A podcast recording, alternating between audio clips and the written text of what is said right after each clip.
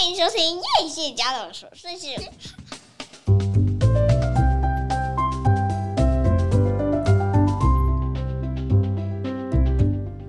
欢迎收听叶谢家的琐碎事，我是菲勒米娜，我是夸米。希望我这周的声音能稍微正常一点，好像有点大声呢。真的吗？对啊，我调过关不一样，所以真的还是要上网学习。我就上网学习人家怎么调这支麦克风。你知道人家说你最近好像太严肃了。都没有好笑的点在节目里面。我想我应该是到了我人生中的低潮期。我觉得我们应该要休息一季左右。我们现在已经来到第几季了，你知道吗？大概是大概第八季了吧。这种疲累的感觉应该是到第八季差不多。我们到第五季，然后你知道我们大概五月的时候就会是我们的周年了，就是我们已经录了整整一年了。我觉得好不可思议哦！从母亲节的一个收到一个礼物开始，然后竟然。就整整一年即将过去了。对啊，你看这一年过去，这个机器怎么还没有出第二代？没有人 care 这件事情。啊，没人 care。对。那其实这这今天又是一个周五，要决定今天要讲什么的时候，我考虑了非常久。我发现啊，每当我心里有所犹豫的时候，通常都是我有一个想要讲的主题，可是我一直觉得这个主题可能不是每个人都会买单。然后我就有点犹豫，说：“那我要讲吗？”可是我心里面又有一个声音一直告诉我说：“对，你就是要讲这个，讲其他你都没有兴趣，你就是想讲这个。”好，那所以今天我们会用闲聊的方式，然后我要来聊一下最近这一周其实是发生了蛮多事情的。那这些事情可能对你来说跟你的生活没有太大的相关，除非那个是呃物价飙涨，可能你们比较有感。呃，打仗这件事情，可能很多人渐渐遗忘了，以为已经没事没事了，或者是以为已经打完了啊。那事实上，我们就来聊一下这个最近发生的一个乌克兰乌俄战争的最新进度，然后顺便讲一下，说我们最近这个疫情不是台湾拉到一个高峰值吗？哈，那我来聊一下说，那看看其他地方大概是怎么样。那最后呢，我们来讲一下我因为周末嘛。跟大家分享一下，我最近都在看什么？我觉得这礼拜好忙哦、喔，说真的，就是有一种 怎么突然间……哎、欸，你都知道说还有哪些那个哪些剧还没上，很棒的剧没有上？我知道啊，可是我为什么我每次我都我都不知道，或者是他通知我的剧好像都都很少？Because I care。还是你是从网络上知道的吗？没有，我就我觉得我有一个眼睛，就是东西经过我的眼睛的时候，我就会知道这个是我需要的，然后我就会把它 catch 下来。然后等到他再度出现的时候，我就会马上有一个画面，就是说，哦，我知道这个东西要发生了，这样。那你期待这个剧它是在哪一个平台上？我们现在要先聊剧，是比较轻松一点的话题，哦、在 Netflix 上面啊。没关系，没关系，我们不要坏了，我们不要坏了原本的规则。好，我们先从比较阴暗面的东西。阴暗面对，好，我先跟大家讲，这一周呢，我对我自己的一个体会就是，其实恐惧是一切可怕的根源。那人的一生其实应该要排除恐惧，你不应该感到恐惧。错，我不应该讲你不应该，而是说恐惧或许会给你小心安全，因为你害怕嘛，所以你会小心。如果你那么无知，你不怕，你就不会小心。但是恐惧往往会造成那个你内心的想象的恐惧一旦加大，然后你就其实很容易落入某一种陷阱当中，因为敌人要制造的都是你的恐惧。啊，比方拿疫情来讲，为什么人会没有买到鸡蛋呢？其实就是恐慌啊！如果每个人都按照自己所需要的，我我只需要一盒鸡蛋，我只需要两颗鸡蛋，我就买到我刚好买的量，鸡蛋会不够吗？不会。如果我今天要堆货，我恐惧明天开始要封城会没货，那这个恐惧就会让让所有的人都去抢货，那你就会没货。所以我觉得恐惧是祸害的根源，人不应该要恐惧。那我为什么会这样讲？哦，你知道那个最近俄乌战争的最新进度，就是他们已经打了三十六天了。好，那这三十六天，其实我们只看到那个东西就是一直被炸烂掉。可是到底谁夺回谁那个城镇啊？一直不断的在交替嘛，就是一下子说是俄军占领，然后一下子说是乌克兰夺回。那最新进度就是，俄军其实已经从基辅附近的几个城镇撤军了。这个撤军撤退，其应该里头有非常多的理由啦。其实我觉得打败仗或者是补给不够，还有就是根本就是没有办法打赢，可能都是其中的理由。那我觉得今天发生了一个布查惨案，我不知道大家有没有注意到这个新闻哈？这个新闻其实发生是在上周末的时候，我特别等了几天才，就是因为我想要印证说，这到底是真的还是假的？因为你知道，我觉得有些人真的好可恶，就是他们还带风向，就是他们说这是乌克兰自导自演，因为他们就是发生在布查的这个小城镇里头。还有这个布罗江卡这个城镇，就是当俄军离开的时候，然后乌克兰的军队终于在离一个月之后去收复这些城镇的时候，竟然发现这个城镇啊、哦，对不起，我们从现在开始讲的小孩都不能听哦。哎，布查是在乌克乌克兰的哪里？应该是在基辅附近的城市。老实说，我没有看地图，抱歉，所以我不知道它确切的位置。好，那呃，所以小孩接下来都不能收听。好，那。他们就进去了这个布查的时候，竟然发现非常多的，就是应该讲横尸遍野啦。那我们在讲说开战的时候，横尸遍野应该很正常哈，就是说，比如说军队对军队啊，那难免都是会有死伤啊。可是今天这是一个城市，这是一个小城市，那这个小城市里头，大部分都是平民啊，这平民都是没有武装的，可是他们却被发现死相极惨，就是有各式各样的人出现在。就是尸体出现在各个各个地方，那这各个地方有些甚至是近距离的开枪，你知道吗？就是军队对平民开枪，哎，这个你想哦，如果说我们今天要判刑，一个人怎么可以任意剥夺另外一个人的生命？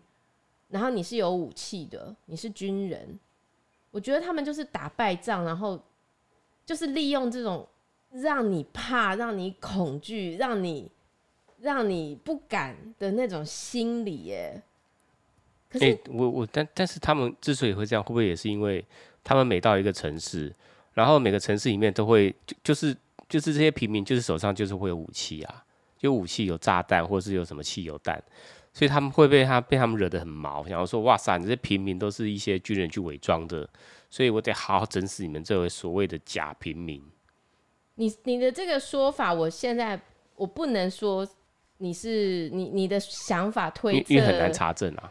但是我必须说，这些被射杀的平民，你不要忘了会有幸存者，好吗？嗯、幸存者的的口述会为这个历史留下记录。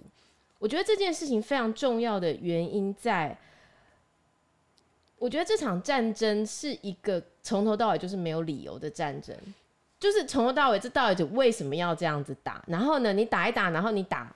你打不过人家了，然后你就去把人家的整个城镇给毁了。你知道这些所有这个附近的城镇七七八八加起来死了多少平民吗？四百一十多具的尸体。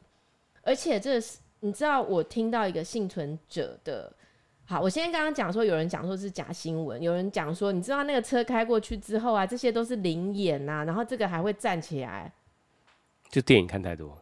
站起来都是怎样妖魔鬼怪了，僵尸？不是啊，我就觉得说，你们凭什么去说这件事情？所以他们就有去查证，德国之声的记者就有到现场去查证，而且美国还有德国马上放出空拍照，就是的确在俄军还没有撤军的时候，那个真的是满街都是尸体。那我就觉得说，这个时候你还要放这种新闻，你是不是人啊？你下地狱耶，真的。然后你知道，我们刚刚讲到说有幸存者，这个幸存者是一个十四岁的男孩。然后呢，他就是跟他爸爸骑脚踏车要回去的路上，就遇到俄军，所以他们马上就告诉他说：“我们是平民。”就俄军就马上开枪。他已经讲了我是平民，要骑脚踏车。然后，所以他是在在是在他眼前，他看到他爸爸倒下。那就算了，那俄军还打这个十四岁的小男生，先左手再右手，他就从脚踏车上摔下来，再补一枪从他的帽檐子弹贯穿，幸好就是从那个帽子的中间空隙打出去，所以他的头没有被打到。可是他趴着，他不敢动，然后等到俄军走了后，赶快回家。他是幸存者，这个幸存者，那当然我们就不用再讲，这当中还有多少个女孩子遭受了这个性暴力。那这是一个非常惨绝人寰的事件，就是他们怎么可以对平民、非武装平民做这样的事？好，你要说，那我怎么知道他们是不是藏着汽油弹，是不是藏着枪？那你就看这些尸体旁边有没有武器啊？你有没有找到任何武器啊？是不是？而且凭什么你们能来打我们？我们不能拿，我们不能拿我们的武器回击呀？我们就算回击你们，那也是刚好而已啊！凭什么？你们来攻打我们，你们就怎么样？就理直气壮。我们回击，我管你我是军人还是平民，我还要躲你，哪有这种道理啊？总而言之，我要说的是。从头到尾，他就是希望你害怕。这很像那种管教孩子不听的父母，有没有？就是你不听话，不打到你怕，让你叫不敢。可是有谁真的会因为害怕，然后就听了你的话呢？或许现在会，但他长大会吗？不会，他只他只是会反抗得更严重而已。可是我觉得俄罗斯现在在做的就是这件事情。然后就哦，打不赢了，好吧，那我们就撤退。真的很气，我很想要叫那些德国军人也伪装成乌克兰平民。而且你知道，他们发现一个证据，就是说他们这里头是有佣兵的，就是这个俄军不是只是俄军哎，他还有请佣兵在帮他打仗哎。全世界佣兵吗？还是他的附庸国？他什么附庸国？他请的我不知道，忘记。还有他有车臣里面的人也有去帮他们打仗哎。总而言之，我觉得，你知道，我昨天在看那个《Winter on Fire》，就是那个乌克兰之前在二零一三年的革命嘛，就是他们要推翻他们那个亲俄的总统，所以他们就人民上街头。可是没有想到，原本以为是一场嘉年华，最后遭受了一个就是无差别的开枪，就政府对人民开枪。所以我觉得他们经历了这么多事情，他们才有办法在这一次。整个团结起来，那我觉得这件事情应该要怎么收尾？在我的为什么上帝要让这么多不公不义的事情发生？我觉得就是说，这不是要让，这不是要让这些人的生命是无辜牺牲的。就是说，人民不觉醒，或者是说乌克兰的人民还是有很部分是亲俄的，你不觉醒，所以他就用一个很大的事件让你看到你不觉醒的代价是什么。那你如果要觉醒，好，请你像乌克兰的人民一样站出来，然后推翻你们的总统，让他可以受到国际法庭的制裁。我觉得这才是一个最好的结果。你撤军撤什么军啊？你还不是去乌东乱打一顿？那我觉得这个这个根本上不会是一个这个世界要演变的结局。我觉得世界要演变，世界要进化，那人的意识就必须要觉醒。人的意识要觉醒，就是你不能再相信俄罗斯的谎言。我觉得要让这些人得到一个教训。你那进化就是慢慢的啦。你看，从以前没有进化，到现在进化到那个共产国家剩下一些，然后可能再过一两百年，它还是要慢慢进化。好，那反正我觉得，我希望俄罗斯的人民应该要站出来，包含那个来台湾读书，然后呢，最近去领钱发现。都领不到 钱，信用卡又不能用。哎、欸，这所以我觉得在台湾，因为我们社区有好像也有也有一些俄国人哦。嗯，我不知道，我不知道他最好不要讲。自从自从他可能不敢随便讲了 讲话，因为他还有北鼻，是不是？他可能 他可能要讲英文或是什么的。对，我都不知道他们在台湾怎么办呢？哈，他到底要拥护谁？可能是要拥护乌克兰，因为在处在他国。没有，我觉得这是人民意识啊，就是说，如果你是一个。有良知的人，你就会知道他们现在在做的这些行为就是屠杀，就是屠夫，然后还有一些不实的这种假新闻，就是需要人民我们应该要有正确的判断。然后甚至我觉得，我觉得我很惊讶的一件事情就是说，呃，因为我的我们的孩子有一个年纪比较大了嘛，十岁。那我觉得，你认为一个十岁的孩子他需要知道国际新闻吗？他好像不需要，我觉得他需要知道，他或许不需要知道很多残忍的事情，嗯，还有他不需要知道我们的意见所属，因为我觉得我们不应该去影响一个孩子的判断，因为我们的判断不见得是最正确的判断。可是我认为这个孩子应该要知道这个世界正在发生什么事。我觉得这件事情都是蝴蝶效应，就像谁会知道俄乌战争会让埃及缺粮食？你知道埃及的面包啊，不知道过去几十年哈，完全没有涨过价。可是因为现在俄乌战争，然后乌克兰好像是小麦的出口大国，然后俄罗斯是肥料的出口大国，嗯，那以至于他们这些东西就瞬间涨价，然后甚至是有一些国家，也门变成粮食危机，没有粮食。未来你知道，我觉得就是一个谁手上握有粮食。谁就可以活下来？钱啊、石油啊、那些黄金啊，可能都已经不是最重要的事情。所以他就是生活在一个牵一发动全身的世界。所以我觉得他们应该要知道这个世界正在发生什么事。所以报道者在今年啊，他们就有一个想要针对中小学以下的孩子。他们想要跟他们面对面去谈俄乌战争，哎、欸，我觉得很棒，哎，就是面对面哦，不是网络啊，不是他们想要进到校园，然后可以让这些孩子用其他的语言去了解，而不是成人这么多这种残酷的语言，然后去了解说为什么会发生这样的一个战事。那因为我觉得报道者的记者素质素养都非常好，欸、好厉害哦，他们怎么会想这么远呢？哈。对啊，因为你知道公民教育其实应该要从小做起。嗯、然后你知道法国在二零一五年的时候，他们不是发生了那个查理，就是那个那个恐怖分子的攻击那个报社的事件嘛？嗯、那你想，那孩子都会问为什么？就是好发问的孩子都会想知道为什么？那你要怎么去跟他解释？嗯，那所以我觉得媒体他们有一个一定的责任，他们要怎么样让我们的下一代。可以知道什么是假新闻，甚至是我们当然我们家是没有，但是现在很多孩子可能已经是上网自由的族群了，他们可以看到各式各样的东西在网络上流窜，那他们有没有一个很清楚的思维，可以去判断他所看到的东西到底是真的还是假的？那比方说中国官媒。从头到尾讲的都是假的，然后呢，他们发出来的抖音，他们发出来的就是一直在洗脑嘛。嗯，甚至今天在范奇斐的脸书上面，他在讲不查惨惨案这件事情的时候，还有人，还有我们人台湾人的账号，竟然说祝俄罗斯打胜仗，哎，这人是塔卡派克吧？没有，他可能是小粉红，然后混入不到我们这边的网络体系，因为他的照片长得就是一副台湾脸啊。那我就觉得，对，就是其实我觉得对下一代的教育是非常重要的。就是从这个俄乌战争，我觉得它给给我们的启示绝对不单单只是战争很残酷，或者是说我们到底为什么要打仗？如果都知道会输，或者是说如果都知道要死这么多人，到底为什么要打仗？不是，我觉得它有一个很重要的价值观在这场战争的后面，比方团结所有的人。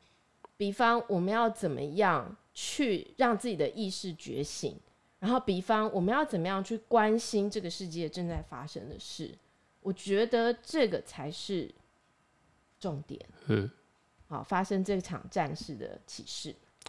其实往好的地方想，你可能过了十二十年之后，乌克兰就会变成一个非常强大的国家。我相信他们人民团结，我相信他们，然后他们都是。可能是呃团结全力一心去抗俄。你知道他们当时啊，就是发生这个革命的当时，我觉得他们的组织动员也非常厉害耶。就是他们没有想过政府会对他们开枪，可是他在纪录片当中展现出的那种慷慨激昂啊，然后大家团结一心啊，然后我告诉你，他们就是无惧，就是说，对，我知道我会死，人总有一死。我知道我不一定打得赢，但是我还是要为民主自由，我还是要为我所相信的信信仰的价值去奋斗。我觉得这个展现出来的这个决心，才是让这整个革命最后可以成功一个非常重要的因素。恐惧，恐惧不会为你带来任何，你因为恐惧而妥协，你就一辈子受制于人。可是你不要恐惧，你无惧。这个世界上没有什么难得倒你，但我但我觉得不一样的地方就是，他们可取的地方是他们的国家认同感非常高，每个人都一样。以前并没有哦，但是很对啊，但他们是怎么在这短短的十年，就是凝聚成这么强烈的一股怎么样？一股就是共识、觉醒。我觉得很厉害啊。那这个就是台湾没有的、啊，就是我受够了。嗯，你知道现在上海人应该也在觉醒当中啦。那个那个可能现在已经被处理掉了。谁 谁？不是有人，不是有人在骂共产党吗？你知道上海就是因为你知道我表妹也在上海，所以当时听到说上海突然间要。要变成鸳鸯锅封城的时候，因为先封浦东嘛，然后再封浦西嘛，然后我就问我表妹说：“怎么样？你还好吗？”因为我看到有人去 Costco 抢购啊，哇塞，那个推车叠到比山高，你知道吗？真的，我想说他这个不开货车来，大概载不回家。然后冰箱大概有四个才装得下，到底要抢多少东西他才够吃？然后我就问我表妹，然后他就说：“哦，还没封到他，他们是浦西。”就你知道吗？他原本应该四月一号，因为这个上海就是因为疫情突然间扩张嘛。可是我觉得他这个很不合理啦，因为他说重症是五十，好，然后无症状是两三千，这个比例实在比例原则实在是不太合理。因为你会看到很多人在求救，嗯，就是他是有症状，然后他已经 PCR 出来是阳性，嗯，可是呢，没有人管他，他在社区，那请问他算不算五十个里面有症状的人呢？总而言之，他们的大数据不可信。那我就问了我表妹，然后他就说还没封到他嘛。可是你知道四月一号原本应该他们要封浦西，然后要开放浦东，可是呢，其实并没有。浦东就是一路封到现在。那浦西呢，反正轮流封嘛。那听说很多浦西的人就赶快跑去浦东，不是为了不封，而是 他们要去进驻什么金融中心，就是要工作啊什么的。Oh. 然后我就觉得很扯的是啊，就是在这个整个封城、整个整个乱无章法的这个封城，他们是为了要说全部的人两千多万人要做在四天内做两次 PCR。我我我其实有点不太知道说这个做的意义到底是什么哈，就是好，那重点是，你知道他们就是因为大家就突然间被封了嘛，有时候走在路上就突然通通知封，然后都来不及去。买东西，然后大家不就说没有东西吃啊什么的？哎、欸，这时候你就会发现说，哎、欸，有钱的都没事，那没有钱的或者是一般家庭的，哇，那完全待遇不一样哎、欸。对啊，有钱人就是有办法有管道可以拿到东西嘛。对对，而且我还听说，就是如果是有钱人，都是有请那个阿姨来煮饭嘛，然后要采买都是阿姨的事，他是没有在管说你买得到买不到的，反正你就是想办法要煮出来。嗯，哇，人可以。人可以到这种程度，我觉得也是让我大开眼界。然后最好笑的是，因为没有物资啊，所以不是不断的要有东西配送进去嘛。就我就在那个敏迪的新闻里面看到说，你知道有人就送一只活的鸭子，小区每个人送活鸭子，那你到底是要养它生蛋，还是要把它拔毛吃掉？随便，他就是说各种 各种方式都可以，还是要抚慰各种养法、各种吃法，抱着睡觉。你知道，就我觉得这个真的好好笑。那你给他送两只吧，一公一母。然后你知道，竟然还有就是送佛珠，现在是怎样？阿弥陀佛念佛让你心安。就是佛系的，佛系的疗愈，那个治愈啊，治疗。然后你知道，就是网络上佛系的防疫啊，我讲错了。上海啊，就开始有人教你怎么断食，就断食法，不用吃这么多，刚好趁这个时候减肥。好，所以我的意思就是说。现在上海真的好乱，但是我知道很多人可能看到台湾。其实上海没有啊，我看苏州或者是哪哪边都在封啊。上海跟苏州不一样，上海毕竟是两千多万人的大城啊。嗯、那我的意思是说，台湾现在不是是很多人嘛？好，就是三百多人嘛。然后大家不是骂骂成一片，我觉得有什么好骂的？那人家人家加拿大都第六波了，而且已经没有再算确诊人数了，只有算重症。我们应该还好吧？因为我今天才跟大陆同事问，我说：“哎、欸，他说你怎么在家？”我说：“哎、欸，我们最近不是比较严重吗？”他说：“你们有吗？” 你们有吗？对啊，可是你知道我，你知道，既然有人还去逼问陈时中说，所以呢，你现在给我一个交代，你们到底要往清零走，还是要怎么共处？我觉得你是白痴吗？就是这有什么好问的？就是这个，这个不是到最后，反正就是一定是要共处，然后流感化，然后就是如果你感，嗯、你已经感染了这个症状，就是不要到处跑。清零不太可能，不可能啊！这个、以后国门开放，那怎么办？对呀、啊，对不对？进来的外国人全部都是感染者。然后就有人说，政府你中央的态度交代清楚，我真的不懂这些人到底要问这个是想要得到什么答案呢？就是没有啊，就是就是要斗争你啊。还是其实你是想像我女儿这样，很想在家上学，嗯、不想去学校，所以一直很希望说政府会不会又宣布三级，然后大家都 在家这样。好，那我其实觉得就是不应该恐惧啦，就是。很多事情就是、欸，但是其实我有时候也会恐惧，你知道吗？为什么？因为我们公司 HR 一直写信给我说，请问一下，你们这剩下这十个人，你剩下这十个人还没打第三季的，你们什么时候打第三季？不准打，我告诉你，我不准打。而且每隔两礼拜哦，就会寄封信来。我跟你讲，我今天只要法规没有说不打不能进公司上班的话，我觉得为什么一定要打第三季？我觉得没有必要啊。没有任何人可以证明说打了第三剂你就不会得，嗯、然后或者是什么重症比率都没有。其实我觉得这些事情都太单纯化，说有打没打就会造成重症没重症，这个都没有考虑慢性病等等每一个人免疫不同的相关因素。这的确是哈，嗯、我认为这个是很不。每个人的身体跟体质状况都不一样。对，其实我觉得最重要的就是高高低低不一样，把你的防疫提升。好，那打不打？我觉得这是个人选择，自由意志。我们又不是那种强权国家，一定要你打三剂的。哎、欸，我同事他也是第三剂，他也不想打。对啊，就他是说，那如果一定要打，那就他就打一个毒性比较没那么强的高端啊，他就打高端。对啊，但不要打。这这也是一个，这也是个。好啦，反正我的我的看法是，其实病毒其实没有。人性可怕啦，恐惧才是最可怕的一件事情。好，大家一定要知道，我们如果那么恐惧死亡，这么害怕生病，那这些事情最后一定会落在你头上。我们要试着让自己的心情调试到一个就是不动于心的状态。我们下礼拜应该来聊一下史丹纳博士的六个练习，其中一个就是不要让外界的很多事情影响你的。影响你的心性。好啦，那最后，哎、欸，你说你知道吗？上海最后啊，就是因为都没有菜可以配送嘛，该不会发种子吧？哎、欸，他叫人家 Costco 的东西拿出来配，耶，我觉得这很扯，哎，Costco 是民营的，这有什么？这有什么好扯的？那你就你就撤出中国啊！你不配你就撤出中国，看你敢不敢？哦，我觉得这真的。我觉得这真的太扯太瞎了。他就是有这个 power，厉害。共产党就是厉害，怎么样？共产党就是厉害。啊，我觉得共产党早晚会灭亡。说真的，好好。最后呢，今天是周末，那我最近在看什么呢？哦，我最近在看好多东西哦，看我真的是眼花缭乱。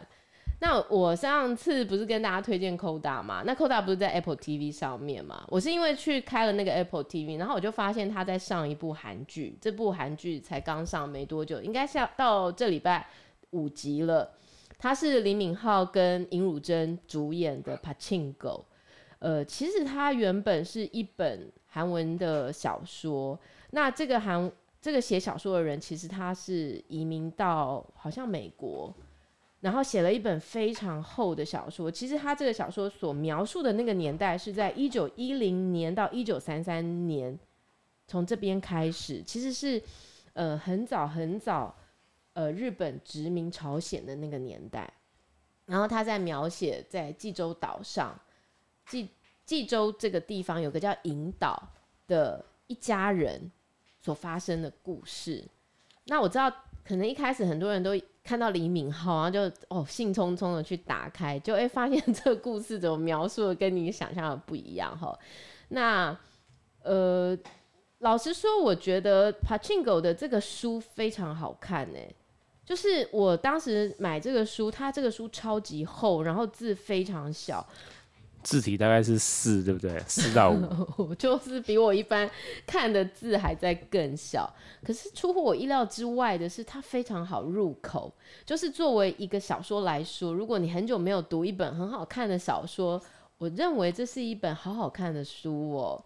但是当这个书转换成韩剧的时候，呃，第一个我认为它的制作团队，我一直在，因为我还没有去 check 他的背景资料，我一直觉得他可能不是韩国人的团队，可能他是美方团队，因为我一直觉得他所呈现的东西虽然很美，然后是史诗般的电影级的这种剧，可是我觉得他的翻译一直让我觉得有一点格格不入。但是这都无损于他想要表达的这个故事的一个一个。完美，就是这个故事所传达出来的东西。他在讲移民二代哈，就是这个朝鲜人在日本哈，他们对自己角色的一个定位的问题。那这当中还有一些呃父母子女之情。其实他在讲的是一个叫做顺慈的这个女孩子，她的整个一生，她所她所经历的整个遭遇。可是她在呃呈现的一些细节，有些地方会让你觉得非常感动。比如方，比方说她在很老的时候，她老老年是尹汝贞饰演的嘛，然后她就是已经在日本大阪这个地方，而且她已经当时从这个朝鲜离开，从这个济州岛离开，到了大阪，他已经非常非常非常多年没有再回到家了。那有一天呢，他就在这个一个老婆婆的家。吃到了这个白米饭，他一吃，哎、欸，他整个眼神就不一样了。然后那个老婆婆就说：“你吃出来了，对不对？”然后他们就想说，他孙子怎么吃，就想说是怎样，这里头是有放酱油还是放什么？吃上，就是这种感觉。弯身，你你你有办法在日本吃到台湾米，然后你马上惊觉说：“哇，我吃到的是台湾米吗？”可能不行，因为日本米比我们好吃，是不是？有啦，就吃到特别难吃的，这是不是台湾米？但是你知道，就是韩国人对自己有一个很强烈的这种认同，哈，就是呃，他吃到了这个米，他就马上发现这个是韩国米。那其实这个是有渊源的，就是他想到他当年其实是因为他未婚怀孕，那他未婚怀孕的时候，他要怎么？解决当年一个未婚怀孕的问题，所以就有一个牧师要带他到日本。那他妈妈呢，要送别他的时候，当时根本不可能买到米白米，当时吃的都是一些杂粮、小麦什么东西的。可是他妈妈就特别特别去拜托那个商店，说：“我女儿要去日本了，那我很想要让她。”永远记得这个米的韩国的味道，所以后来那个商店才卖给他三碗米，因为被日本人抓到就完蛋这样子。所以他在这个故事当中有很多东西，就是有一种情感的连接。我觉得这个连接会让你觉得很动人、很好看。这样好，那我所以，我最近我在看的一个剧是《Pachinko》，然后这个礼拜六就是明天了。会上我最喜欢的编剧卢锡金的《我们的蓝调》在哪一个的平台？Netflix。哦，还有呢，还有我最喜欢的孙喜九，还有一部新的片也是明天会上《我的出走日》。那你今天，那你今天可能要早点睡，睡饱一点，然后明天好好看，储备力量、力气，然后明天好好看，追整晚。哎、欸，我跟你讲，我真的觉得我的平台非常多，然后你知道，每到周末真的都好希望可以看到一个非常精彩的片，像最近 Netflix 不是在上那个罗素克洛跟那个里奥纳多的谎言对决吗？嗯、我也不知道到底好不好看，也很期待耶。哎、欸，那你应该也要试试看 HBO 啊，HBO 有啊，我有看 HBO 的 HBO Go，或者是 Amazon 的什么 Amazon 是什么 Amazon Prime。啊，太多了，真的是看不完。但是我觉得，我就觉得说，其实真的很需要有人来推荐说，哎、欸，到周末了，你或许可以看一个什么。然后有时候你知道，看到一个好电影或看到一个好剧，就是会让你整个心情非常的美好。像最近刚结束的就是二五二一嘛，其实它的 ending 我觉得也结得很好。还有社内相亲也是一个不用脑的喜剧啊，然后看完也觉得说，就是就是还不错了，还可以啦。对，但是我觉得都还没有到达我想要的完美剧集的程度，所以我很期待卢锡金的这部戏，嗯，可以带我们到达另外一个很美好的。好，太好了。对，所以你可能下个礼拜就可以讲新的剧了。希望是，嗯，但可能只有一集啊。哎，Netflix 一次上几集？两集啊，除非他他很少啦，他除非是像那个少年法庭，他就会全部一次拍完这样子。你知道吗？就是生活真的需要一些这样的调剂，不然你听到某一些很悲惨的新闻的时候，你就很难脱离。但是我现在觉得我看事情的角度已经都不一样了。我觉得我自从读完泰勒的书，还有自从看完他的整个灵媒啊、什么通灵啊什么的，我真的觉得我看事情会用另外一个角度在看，然后就会觉得所有发生的事情，所有的安排其实真的都是最好的安排。嗯。我传给你那个看半天你都不看，对不对？还没啦，不要急，我也是到礼拜六、礼拜天才有时间呢、啊。好啦，就是其实那里头就是在讲有一个女孩子，然后她没有想到说她竟然在国中的时候发现自己得了骨癌，所以她从国中到高中就整整做手术做了十三次。那原本以为可以保住他的腿，可是没有想到就是蔓延开了。所以他在大学的时候，他那时候他是读清大的，就没有想到要截肢。就截肢之后，他就要装一只义肢嘛，他就要装一只看起来就是很像那个不锈钢哦，就是、嗯、你知道那个机器战警，嗯，哦，就很像那个机器战警这样子。威尔斯，哎，是威尔史密斯吗？我不知道，很像。我知道。然后你知道一个很漂亮的女生，然后居然她的脚是机器战警，你可以想象吗？嗯可是我必须告诉你，让我觉得非常感动的是，我完全没有看到她的那个腿带给她的不便，我看到的是这个女孩子展现出来的。哎，怎么会有人可以这样子啊？你知道，她说，呃，我觉得他他要截肢的前一天，他在他的腿上写了一些字。他说：“我好好谢谢我的腿。”他陪伴了我十八年，我谢谢他带我去了很多地方，然后我希望将来我们天堂再见。然后他发生了这么辛苦的事情，他说：“我觉得幸好是我，因为我觉得我从小享受了很多资源。那我觉得我的爸爸妈妈对我非常好。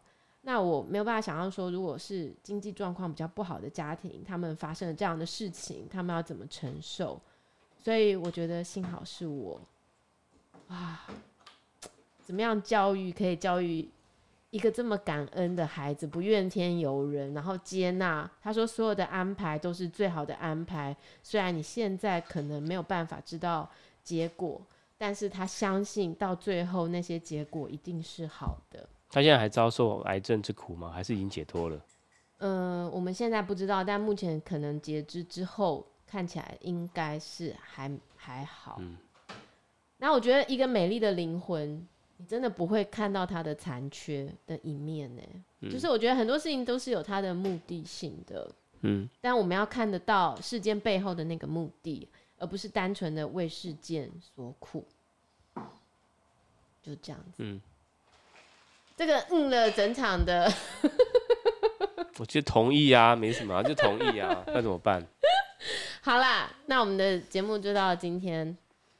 今天今天的节目告一个段落，呃，欢迎大家到我的脸书粉丝页。你知道，虽然我知道常常只要我是转发别人的文章，或者是我转发影片，整个那个点击率就会降到零，触及率就会降到零，但是我还是想要做这件事情，因为我觉得，因为我觉得这个影片让我深受感动。那我就还是会很坚持，我要做触及率是零也无所谓啦。大家可以去我的粉丝页叶谢家的琐碎事找这篇文章。那我们下礼拜再见了。好，拜拜，拜拜。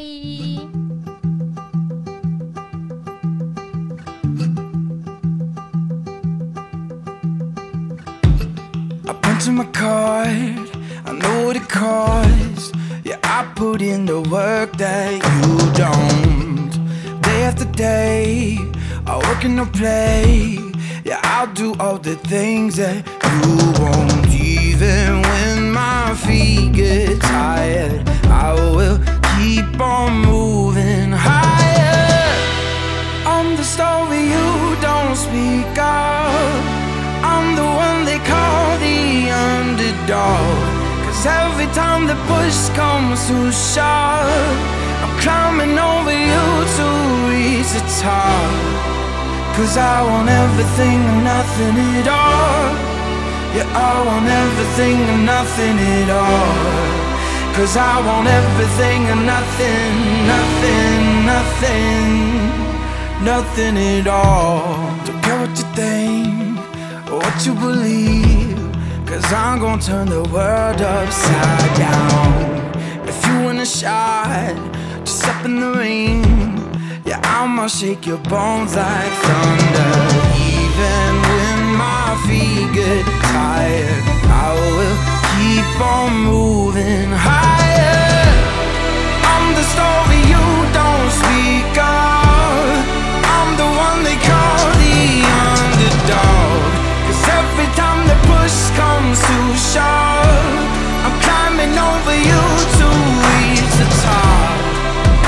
I want everything and nothing at all. Yeah, I want everything and nothing at all. Cause I want everything and nothing, nothing, nothing, nothing at all. I don't want nothing at all. Unless I can have it all. I don't want nothing, all. I don't want nothing at all unless I can have it all. Nothing at all.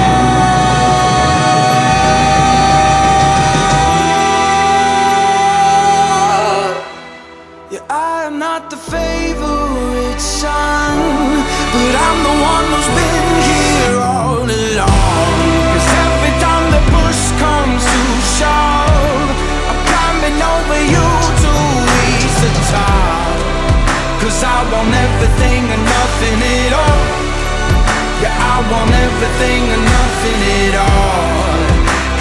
Want everything and nothing, nothing, nothing, nothing at all.